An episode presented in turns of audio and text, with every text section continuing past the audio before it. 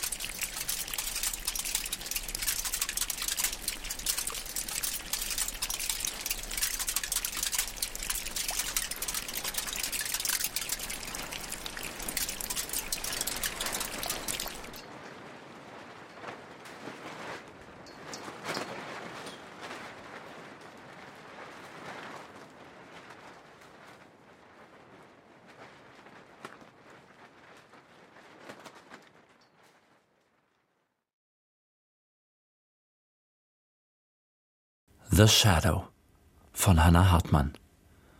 Produktion Deutschlandfunk Kultur 2024.